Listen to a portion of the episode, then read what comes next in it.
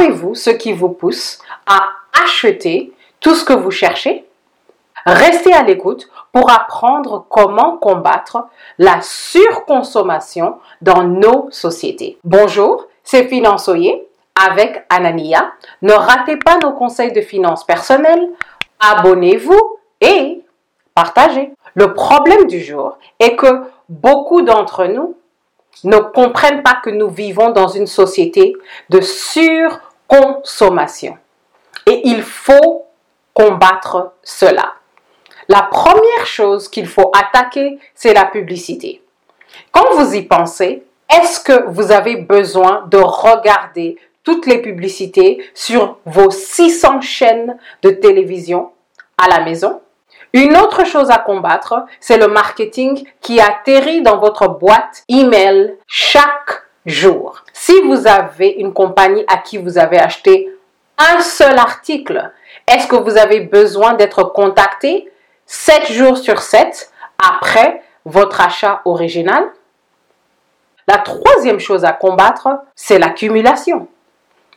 Est-ce que vous avez besoin de 300 paires de chaussures dans votre collection? Pensez-y. La question du jour est, comment vous protégez-vous contre nos sociétés de surconsommation?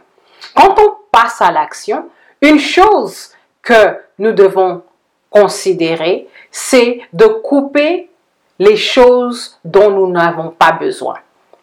Il faut utiliser, acheter, garder ce dont nous avons besoin. Et le reste, c'est de l'excès. Ce qu'il faut retenir est que pour protéger votre argent, vous devez être proactif. Sinon, vous allez continuer à être bombardé dans nos sociétés de surconsommation.